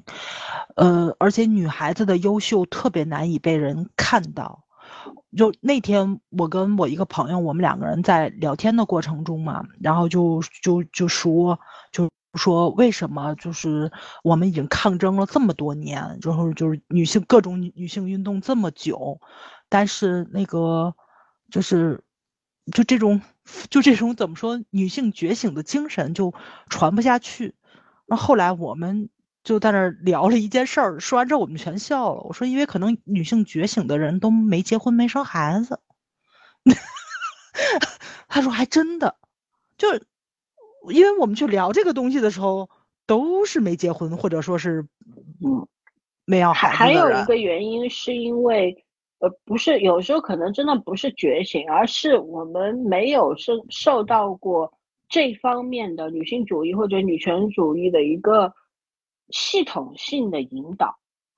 嗯，就是说，我们所有的认知可能来自于网络上面的口口相传，而它并非是真正有益于女女性主义发展的一个方一个方向。有的时候就是它灌输给你的东西，可能就是过于激进或者是错误的。没错，没错，嗯，对。然后，所以那天我们就聊这个的时候，我们就说，就是还女孩子啊，还是不能太佛系，就有需要有一点点的这种斗志啊，或者说是野心的东西。我们希望各行各行各业优秀的女性都能站到金字塔尖，而且要尽量的站到金字塔尖，然后能怎么说呢？变成特别耀眼的公众人物啊！你得你得。就是怎么说呢？像百度词条啊，像新闻啊，你得先闪闪发光，想办法。对对，没错，而且我真的想再说，女性不要以你自己的性别为怎么讲，是真的是维持，就觉得你要想优秀，首先你把你要把也不要。利用自己的性别去占什么便宜。对，嗯但是你大不用抹家都像不用抹掉自己的性别啊。对，大家都要嗯像个人一样的站出来，对吧？不管你是男的女的，男的占了很多便宜，对吧？但是有些女性也是利用自己的性别优势、性别弱势，应该说也在占嗯很多便宜。那这种东西其实都是给其他人造成了困障碍的。没错就是怎么嗯讲，通俗一点讲说，你如果因为性别被人欣赏，不是坏事，但是你不能只因为性别被人欣赏。嗯，是啊，到最后真正能够在战场上冲杀的人，肯定并不是因为你是个男人或者是个女人，而是因为你是个顶天立地的人。是个优秀的人。对嗯，对嗯，啊，所以呢，也就也也就这么回事儿吧。对我，反正我觉着，就总体来说啊，就是呃这个时代还是一个比较对女性宽容的时代，因为你还是可以不结婚的，虽然可能以后不结婚也要上税吧，就跟以就跟以前一样，对吧？就是到年龄不结婚是违法的，是一样的。但是还是应该不会允许你不会到那一。对，还是允许你不结婚的，允许你去选择自己的这叫什么来着？自己想想走的路啊，呃，只要你经济上独立，对，就所以女孩子还是要对自己好一点，要有谋生手段，然后要有一定的技能技巧嘛。对，我们要学习的东西其实非常非常的多，然后包括我我们那天就是。朋友在一起聊聊着聊着，我们就 发现了一件特别可悲的事情，就是有没有印象？咱们咱们聊过性骚扰，那时说过每个中国女孩子可能都经历过性骚扰。我当时还挺信誓旦旦的想了半天，我没有在公交车上碰上过那种咸猪手、电车痴汉，我我也没有碰到过就是敢跟我口花花的异性，就非常少。就可能可能因为我自己的底线也也也比较低，我也喜欢开玩笑啊什么的。但我想了半天，我好像没有经历过。但是我前些日在在高铁上，我是不是跟你们说我遇上了一个偷拍的男的？但是我没有证据。我虽然已经跟列车员说了，但列列车员也是，就是也没有证据，你不能去搜人手机。所以乘警就一直一直站在那个偷拍男的后面。我后来中途不就下车了吗？这辆这辆列车是直接开到北京去的。我后来跟我朋友去聊这件事情的时候，我就说：“我说我说，其实就是你有一种特别巨大的愧疚感，你真的是有一种巨大的愧疚感，因为我看到他去偷拍女孩子的腿了，但是我我没有证据，我只是看到了。然后我跟列车员说完之后，列车员去找乘警的时候，我就先拿手机，我就拍他，我就希望他。”如果后面再有举动的话，我不就有证据了吗？这车员就可以去搜他手机了。但是，在到乘警过来的时候，我也没有拍到他再去拿手机去拍。然后后来我下车的时候，我还特意看了一下，前后左右没有一个人，就是是说是光着腿的，只有坐在他后面的那个女生。所以为什么我能看到他偷拍那个女生，是因为他是用了自拍的镜头，把手机伸出来了，拍的后面，然后正好我是坐在。走廊就这过道的斜后方，所以我看到了他伸出来的手机，我看到他在偷拍腿，但是我不知道他拍谁呀。所以后来下车的时候，我特意从他身边走过去，我看了一眼，他拍的是后面的女生。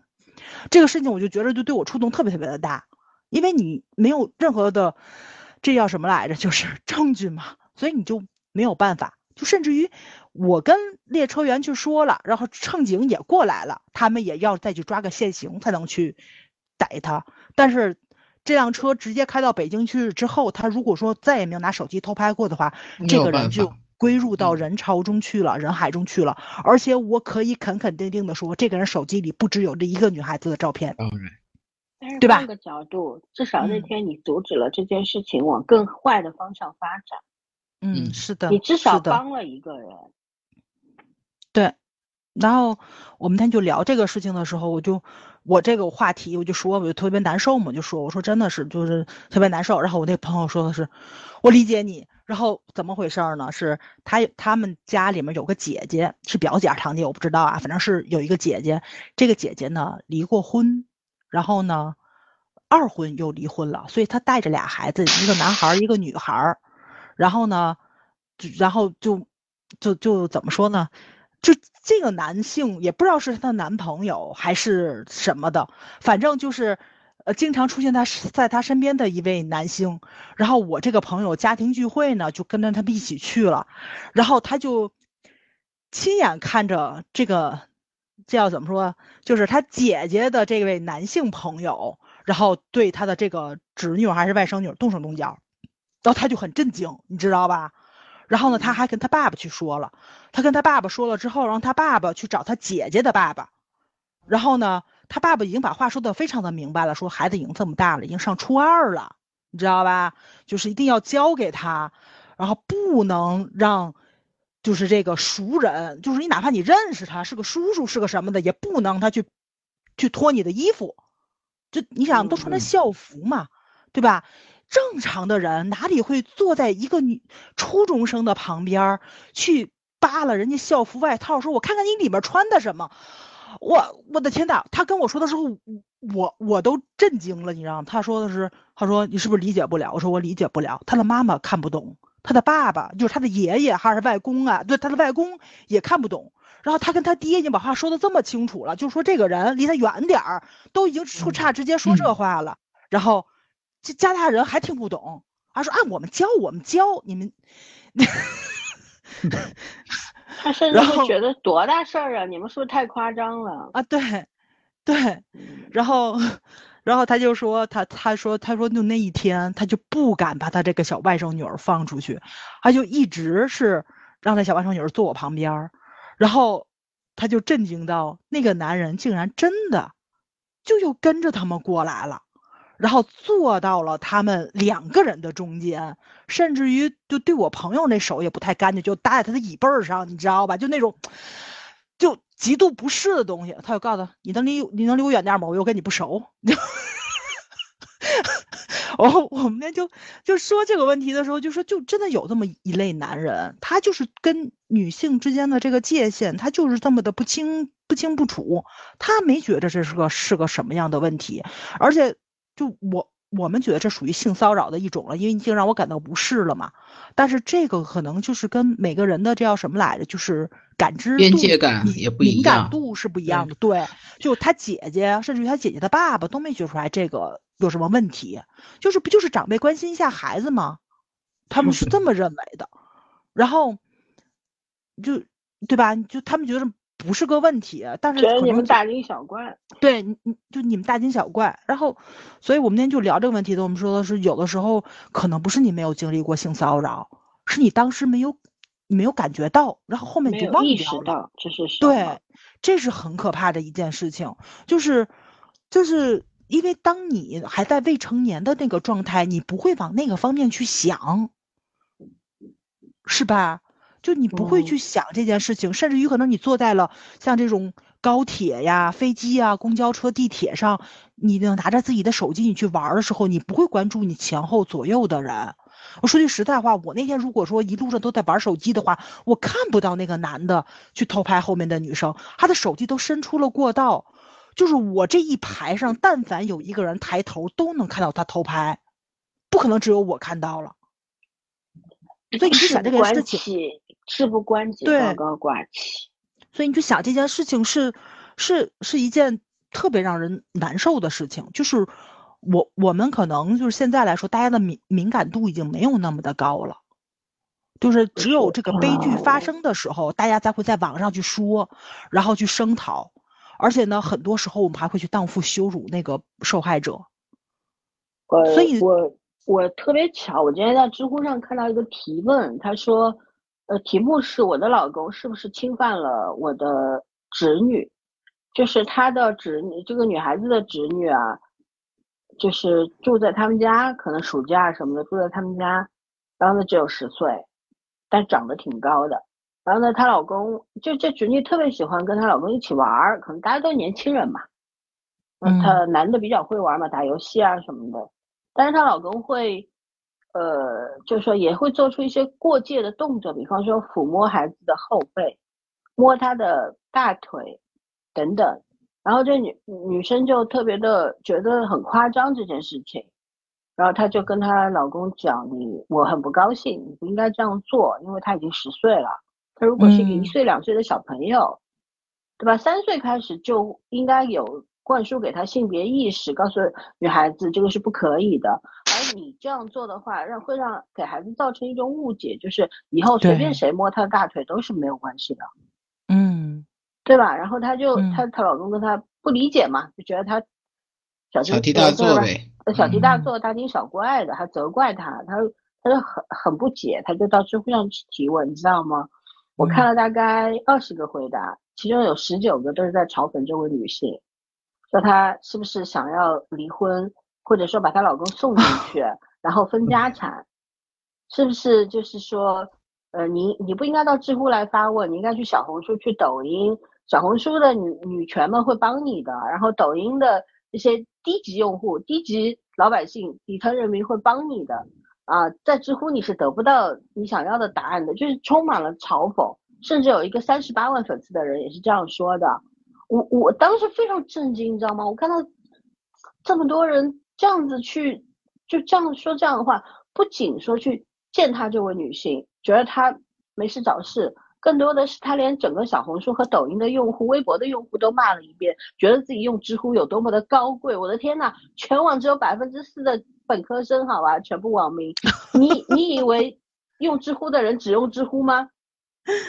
对吧？你哪来的自信？是不是越没有什么越要主张什么呀？嗯对不对？然后只有一个人，他说我是一个爸爸，我小孩八岁了，他说我从女儿两岁开始，我就不给她洗澡。然后我我现在我觉得女儿女现在女孩子男孩子发育都很早，呃小朋友八岁都快一米六了，他说他就是一个小大人的样子，他说我老婆都不到一米六。然后我我觉得我跟我能够跟这个小孩子在相处的时候能够做的事情，有的时候就是摸摸他的头，鼓励他一下。对。然后他说我不敢做任何亲密的动作，因为我觉得这是不对的，因为会给孩子造成误解，怕小孩子对年年年纪大的男人什么的失去防范。我必须要时刻的告诉他，你必须要去。有警惕心，你在公共场合不可以跟随便什么人跑。然后有男生要试图要跟你越界，他哪怕是你的好朋友，他来摸你的敏感部位或者是隐私部位的时候，都是都是不可以的。没错。我说我看了二十回答，只看到了一个正常人，我的天呐，这个社会变成什么样子了？对对，所以为什么男生都都说他们不要不要生女儿，就是觉得生女儿太危险了。真的是，就是我因为我的工作环境造成的影响，就是我觉得我身边人的认知还是高度一致的，对吧？网友也是咱自己找的，朋友也是咱自己找的，但是就是突然之间，就是当你的那个叫什么来着，就是那个社交面扩大的时候，你就会发现这个世界好像也不像你想象中那个样子似的，就你还是会有那种社交壁垒在。你跨开这个壁垒的时候，或者说你到一个新的这个环境领域中去的时候，你会发现就是认知还是非常的参差不齐的，嗯，是的，就是就还是挺可怕的。我那天就听我朋友说的是，他说真的是，他说这个饭局就让他非常的震惊，他震惊于就是因为都是一家人吃饭的时候，他没觉出来这怎么样，因为都是家人们嘛在一起。但是突然家人带着朋友来了，你会发现他的交友圈子怎么是这个样子的？就你就很震惊，啊！但是你又你又不知道怎么帮助他们。因为你你也没办法评价人家的人家的交友圈子。对，你你已经说了，然后你你也已经付诸行动去做了，但是人家不当一回事儿。所以那天我们就聊，其实聊了半天，就是聊我们身边发生的这些个故事的时候，我们聊的都还是教育，都还是跟教育是相关的。就有的时候这个教育不只是是教育小孩子，对吧？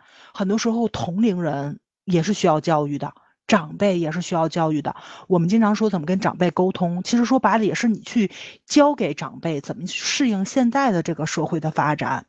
因为现在好多长辈连电子产品都还不会用嘛，然后对吧？微信有些新的功能或者是怎么样的，我知道教我妈给我传照片，教了一个小时，嗯，没教会，因为我是远程遥控嘛，我不在家，我需要家里个东西能给我拍个照片，他就不会传，他会拍，他不会传，然后最后。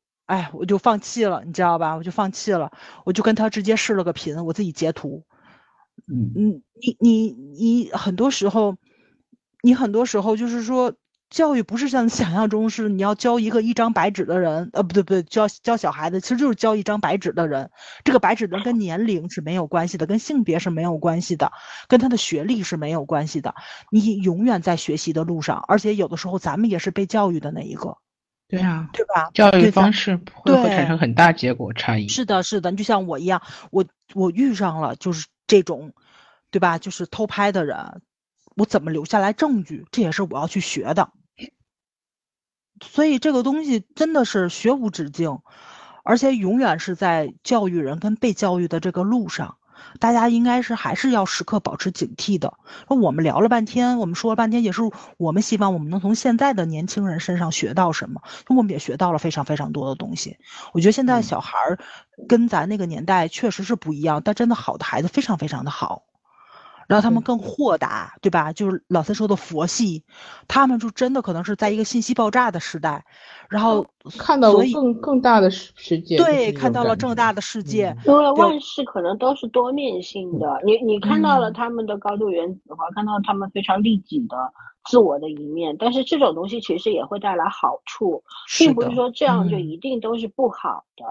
我们没有办法去非常主观的去。给他们做做出这种评价，因为因为他们的世界和我们的世界也不一样。因为人类世界在发展，每一代人其实他都有自己自己的一个存在的方式，就是没有办法去评价谁哪一代更优秀，哪一代更不堪。就每一代都要学会适应和他所在的这个时代，握手言和。是的，都是修炼。嗯，对的，都是修人。生这一场嗯修炼。呃，说到刚才就说到这个两性关系的时候，我想推荐一个抖音新出的节目叫《寻觅人生》，然后我是无意中刷到的，它是那个就是原来中央电视台的那个半边天那个女主持张悦，呃，嗯她是主持人，然后还有周轶君，他们两个是常驻的主持人，呃，请的都是女性嘉宾。虽然他讲寻觅人生，其实我觉得他，我我大概看了三期，然后就寻觅寻觅的其实是女性女性的人生，我觉得他们的很多角度还蛮好的，然后请的嘉宾也挺有意思。第一期嘉宾是小鹿，就讲脱口秀的那个，嗯，我觉得挺有挺有趣，有些点很有趣。然后可能对于就是关于女权这件事情，嗯、至今还没有太就是怎么讲，既不想专门去读一下波伏娃第二性，然后也没有太明确的这件事情的人，我其实建议这个节目可以看一下，就是它很有趣味性，同时它讲的观点也比较深入。浅出吧，可能就是。对，就是就是他怎么说没有什么压力感。难得有一个抖音上我喜欢追的节目，给大家推荐一下，因为也是刚开始播。嗯，对啊，就是学无止境嘛，就不一不代嗯表说你年纪大一定就比年轻人懂得多，对，不要有啊不要对自己有这种惩罚好吗？不是这样子的，真的学活到老学到老。对，而且像像像说实话，整个因为历史啊、因为社会的原因，女性的成就是相对来说成功者，社会意义上成功者远远比男性少。少太多了。对嗯这几个女性，就我认为在这个时代下，已经算是活得比较有特色的这种这这种代表了，所以可以去看一看她们愿意了解的东西。其实真的人一代一代，就是有的时候站在前站在巨人的肩膀上嘛，你站的这前面的巨人越高，你站的就越高，就这样。嗯，嗯，呃，就有的时候我们努力的想要去打破一面面的墙，让自己能够有更宽阔的天地可以去闯，但是有的时候大家反而那个墙的缔造者也有我们自己的一份，就是你会固守着自己现有的一些东西，财富也好，认知也好，就会觉得呃够了，不要再去拼杀了或者怎样了。其实也也也可以解释为什么呢？就是一种胆小，一种懦弱吧。对于未嗯知的东西有很多的恐惧心，然后不愿意去触摸，不愿意去获得，也不愿意去拼杀，因为我知道为此你要付出很多的代价，所以就选择了，就是用一种非常堂皇的理由说啊，我不需要啊，我没必要啊，对吧？我掌握的已经够多啦，我所有明白的这一切已经足够我生存下去了。就是我觉得没必要，就是我觉得人要有那种永远要有那种学习的，然后前进的那个那个态度，嗯，对？吧？是的，对，你永远都要有这个，就是不要有那种所谓的沙文主义，就是对待不如你的人，世俗意义上的不如你的人，或者说对待更年轻的人，总是带有更多的戴着有色眼镜去看他们，而这种这种戴着有色眼镜去看人的角度，其实实际是在说什么？是说你并不是一个勇敢的人。对，就像很多年纪大的人，你你有时候，比方我们有时候跟长辈沟通的时候啊，你会跟他讲啊，你的这个事情其实是可以改的，但是有很多长辈长辈的口头禅是，我都这么大年纪了，我改不了了。就是我觉得这就是一种很怂的一种状态，他没有勇气，他会用他的年龄作为借口，告诉你，如果我改变的话，可能我会失去很多，而我不想尝试这种失去，所以我就站在原，我就站在原地，而潜意识这个言下之意是在说什么呢？反正我不变，要变你们变，而如果你们无法嗯适应的话，我的话呢，一定是你的问题。更更像一种祈求，就是我反正变不了了，我也不敢变，所以你要多照顾我的感受，对不对？其实你可以从这里面读到很多的隐藏的意思，嗯，但但我我我希望我永远都是那个可以那种进击的状态，我一定要往前走，无论我我是不是有的时候会走错，走错不可怕的。嗯，对吧？我不犯原则，我不犯法，不犯罪的，我不怕这个。即便有一条不是你预设的路，其实也未必是错。你会学到不一样的东西。不往前走的话，你永远不知道自己的潜力在哪里。你永远就是被自己内心的那个障碍给封住了，对吧？我我始终是那句话：人只能只会自困，不会困于他人。嗯。就是这个样子，所以要要要要保保持往前走的那个姿态，要勇敢一些，不要怕变，错了也就错了呗，错了再回头呗，有什么关系呢？对不对？嗯哼，对，就是就是聊这期节目，也是对我们这些老职场人，或者说作为一个社会人来说，一个有了一定年纪的社会人，呃。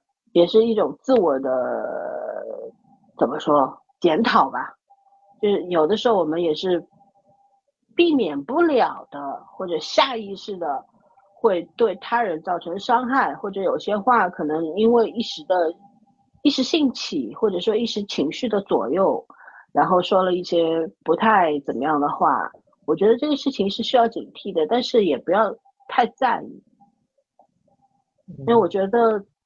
在提醒自己要有容人之量的时候，也要相信你身边所有能够接近你的人，他们跟你应该水平不相上下，嗯，对吧？就是如果说不是跟你同一类型的人，应该是走不到你身边来的，嗯，所以你也要相信他们也有包容你的能力，嗯，而我们首要做的就是跟这些志同道合的朋友一起往前走。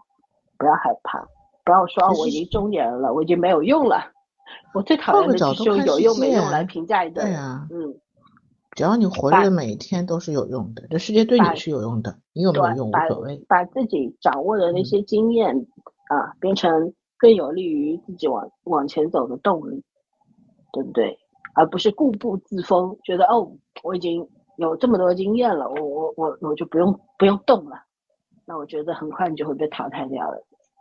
然后我们要敞开心胸去接纳年轻人，真的，我们不仅要去理解老年人，还要去接纳年轻人。接纳年轻人，中年人其实是最难的，真的。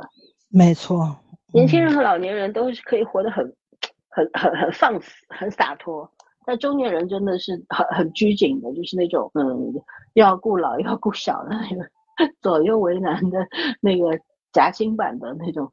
那种存在，呃，但是没办法，每个人都有这个阶段的。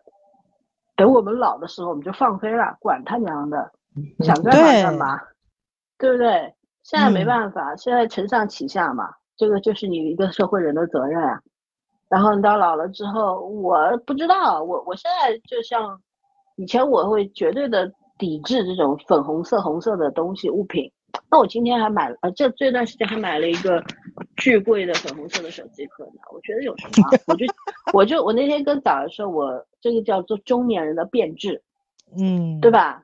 嗯，但是我我真的买的时候我完全不抵触，你知道吗？我就在想，很正常啊，因为年纪大了，人本身自然的那种色彩变少了嘛，血色也不好啦，对，也不像年轻的时候那么红润啦，对不对？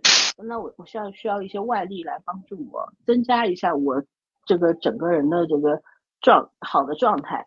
那么我为什么不去接受这些？哪怕有一天我也跟现在的阿姨奶奶们一样，天天挥舞着各种颜色的丝巾，那又如何呢？这是我的人生。对 对，我曾经鄙视跳广场舞的人，说不定未来我也会去广场上面跳跳舞，可能跳的不是现在这种排舞，我会有些更新型的舞蹈出来。那又怎么样，对不对？我觉得只有在当小孩子的时候和当老年人的时候，可能是人生最洒脱的两个阶段，因为可以已经到到尤其是老年人，反正已经活到这个程度了，还怕什么？嗯，对不对？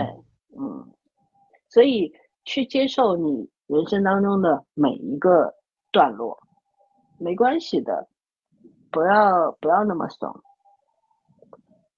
不要想太。多，也嗯，对的，反正就就是就是不要轻易放弃自己的生活吧，没错，嗯，是吧？有的时候你这也不敢那也怕的，其实就是缴械投降了。对。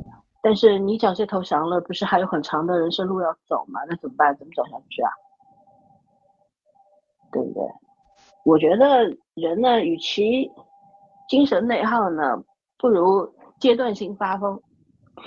然后，与其为难自己呢，不如为难别人。嗯，可能就只要你不是天天发疯，其实偶尔发个疯，大家心里都互相都能理解。对，就偶尔发个疯没事的。嗯。呃，拒绝精神内耗啊。没有疯过，真的是。是是是。然后就是学学会更加的胸怀宽广啊，更加的用更积极的目光去看待我们周遭的一切。然后这个世界风云变幻，对吧？我们也没有办法其中一环。但是无论如何，呃，怎么说，要有大的格局。也要有重视自己人，然后去在意自己个体的个得失。嗯，这个得失不仅仅是指金钱上的，更多的是精神上的。嗯，呃，多关注自己啊，不要用那种有用没用的这种评价来约束自己。不要作为一个什么有用的人，对社会有用的人这句话我也深恶痛绝。我不喜欢这句话。我我只是我觉得更好的一句话就是我要成为一个活得很开心的人，很舒服的人。对，嗯，就你只要活着，你肯定有用，对吧？对呀，不可能无用的。嗯，对呀，所以为什么就就是以前我们从小到大听到的那句就是你要做一个对社会有用的人，我我一直理解不了这句话。我活着我就有我的价值啊。嗯我活着就有用啊！为什么叫什么叫对社会有用？我哪怕当韭菜，我也是有用的呀，我交税呀。我也是长最好看那根韭菜，对吗？是啊，嗯，有有有很多一直在限制我们的条条框框，是时候去打破了。不要听太多。嗯，呃，那多听听自己身心里的声音，也要多听听外界的声音。是的，有的时候不要太在乎，可以多听，但不要太在乎。为了多提提高自己的眼界，我觉得还是要多读读书，是真的。就是有的有很多时候，你看我们的毛主席，他一生他是一个笔杆子，但是他是作为一个笔杆子，他指挥的是枪杆子，对不对？他没有亲亲自上战场，他是，但是他可以指挥千军万马。可以统治一个国家，他在闹市当中还可以看书，他他觉得书书上的知识就是他的武装他自己的武器，他可以武装到牙齿，然后等他年年老的时候，就哪怕是在这个临终之前还是在读，所以读书这事情特别重要，然后哪怕是在。现在这种环境里面，好像我们甚至已经发展到看一千个字的文章都看不下去的程度了。但是，要自己要去打破这种约束，回到自己最舒服的状态里面，多读书，多看一些好的文艺作品，来来来武装自己。知识永远不会过时。对，嗯。OK，那我们 OK 差不多了吧？就今天聊的其实七七八八，然后没有什么固定的议题啊，因为这个范围特别大，既是参与者也是观察者，所以无非就是讲一些我们这这这近近期看到的、听到的、想到的一些东西，跟大家分享一下，好吧？然后如果大家有其他的想法的话，也是可以跟我们来探讨的，沟通嘛，对吧？互相促进，互相触动。那就这样了啊，拜拜，拜拜。